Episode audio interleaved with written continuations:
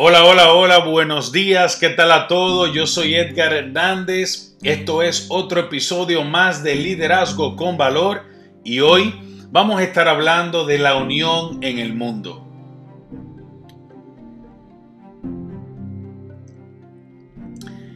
En Efesios 4, en la Biblia, en un versículo dice algo bien interesante sobre la unión en el mundo. Dice, soportaos con paciencia los unos a los otros en amor, solícitos en guardar la unidad, ¿okay? la unión, la unidad del Espíritu en el vínculo de la paz. Hay tres cosas en este versículo, la unión, el amor y la paz.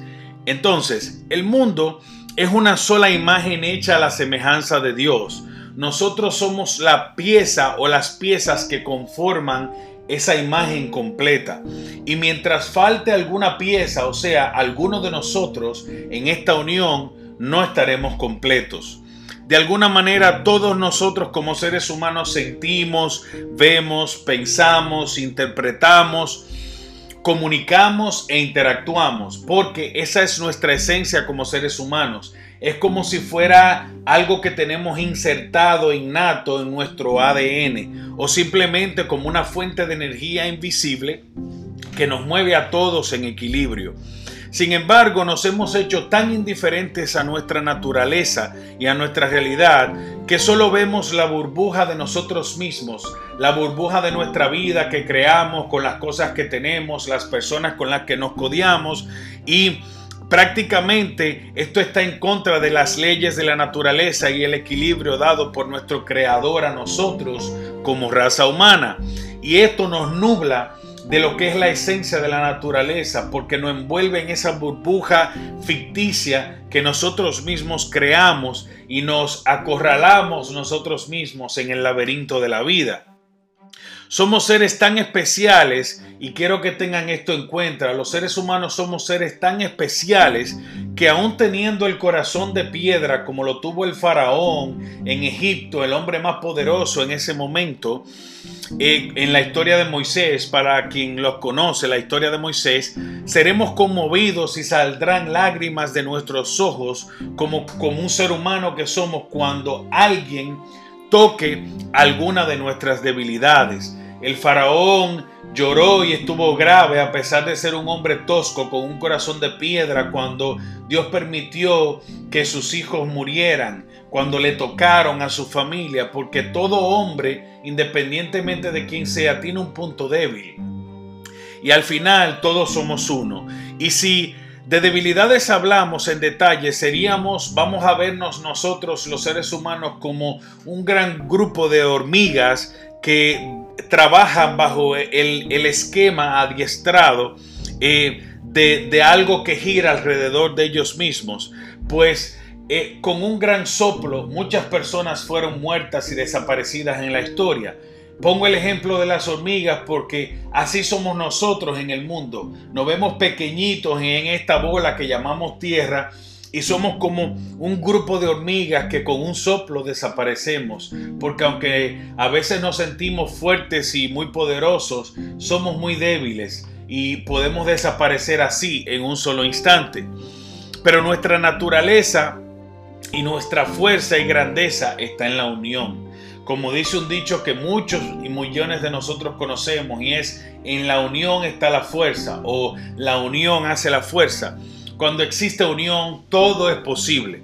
Cuando existe unión somos más fuertes. Cuando existe unión somos capaces y nos nutrimos de las fortalezas y las experiencias de esas personas con las que estamos unidos y también de la de nosotros mismos y con nuestras experiencias nutrimos a los demás.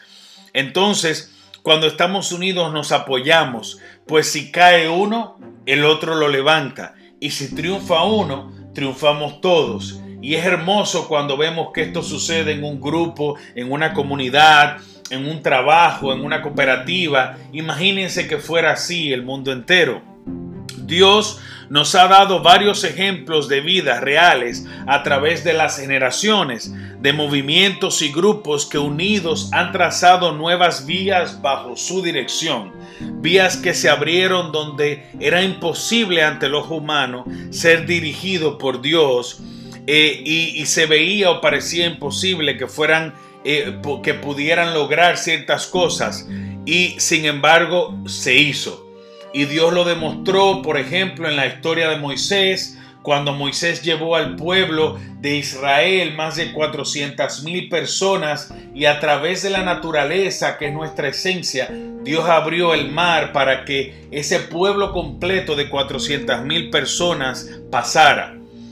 Todas las guerras, y quiero dejar claro esto, todas las guerras que vivimos en el mundo actualmente y las pasadas son irónicamente la mayoría a causa de divisiones, que es lo opuesto a la unión.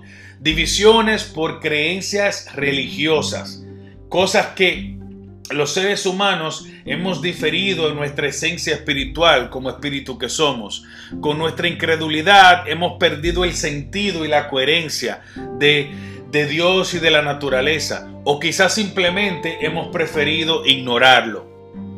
Somos incapaces de llegar a acuerdos sanos sin pensar en lo peor.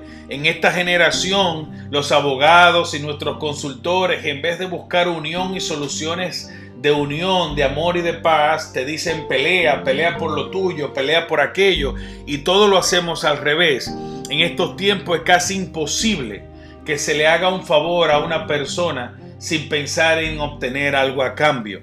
Era más fácil en la época de antes convencer a cientos de hombres que tratar ahora de persuadir con estrategia a un solo hombre. Nuestra naturaleza es hermosa, señores. Por sí sola es hermosa y si la observamos con detenimiento nos dice muchas cosas. Si no, traten de imaginar esa posición de Moisés cuando Dios le abrió el mar para que 400 mil personas pasaran en el momento de, más, de mayor incertidumbre, cuando se veían acorralados y no encontraban qué hacer. Esa magnífica acción de Dios para demostrar su poder por medio de la naturaleza. Debemos permitir que sea Dios quien guíe y tome el curso de nuestras vidas. Sin importar la religión a la, a la que pertenezcamos, al final todos somos hijos de Dios, de Jehová, del gran yo soy, a través de Jesucristo su Hijo, y estamos conectados unos con otros. Nacemos de la conexión de nuestra madre, procreamos por la conexión del hombre y la mujer, porque la conexión, la unidad es parte de nuestra esencia. Dios no ve a todos como una sola persona.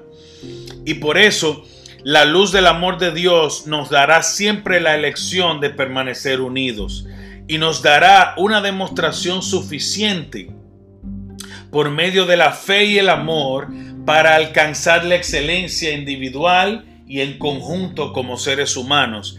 Y en algún momento de este planeta, y yo tengo la esperanza, la fe de que así será, en algún momento de este planeta, veremos la unión de todos los seres humanos bajo la autoridad de un solo Dios, de un solo Rey y bajo la protección de los ángeles que estarán siempre velando por todos aquellos que asuman ser parte de este anillo de unión, de fortaleza especial de Dios.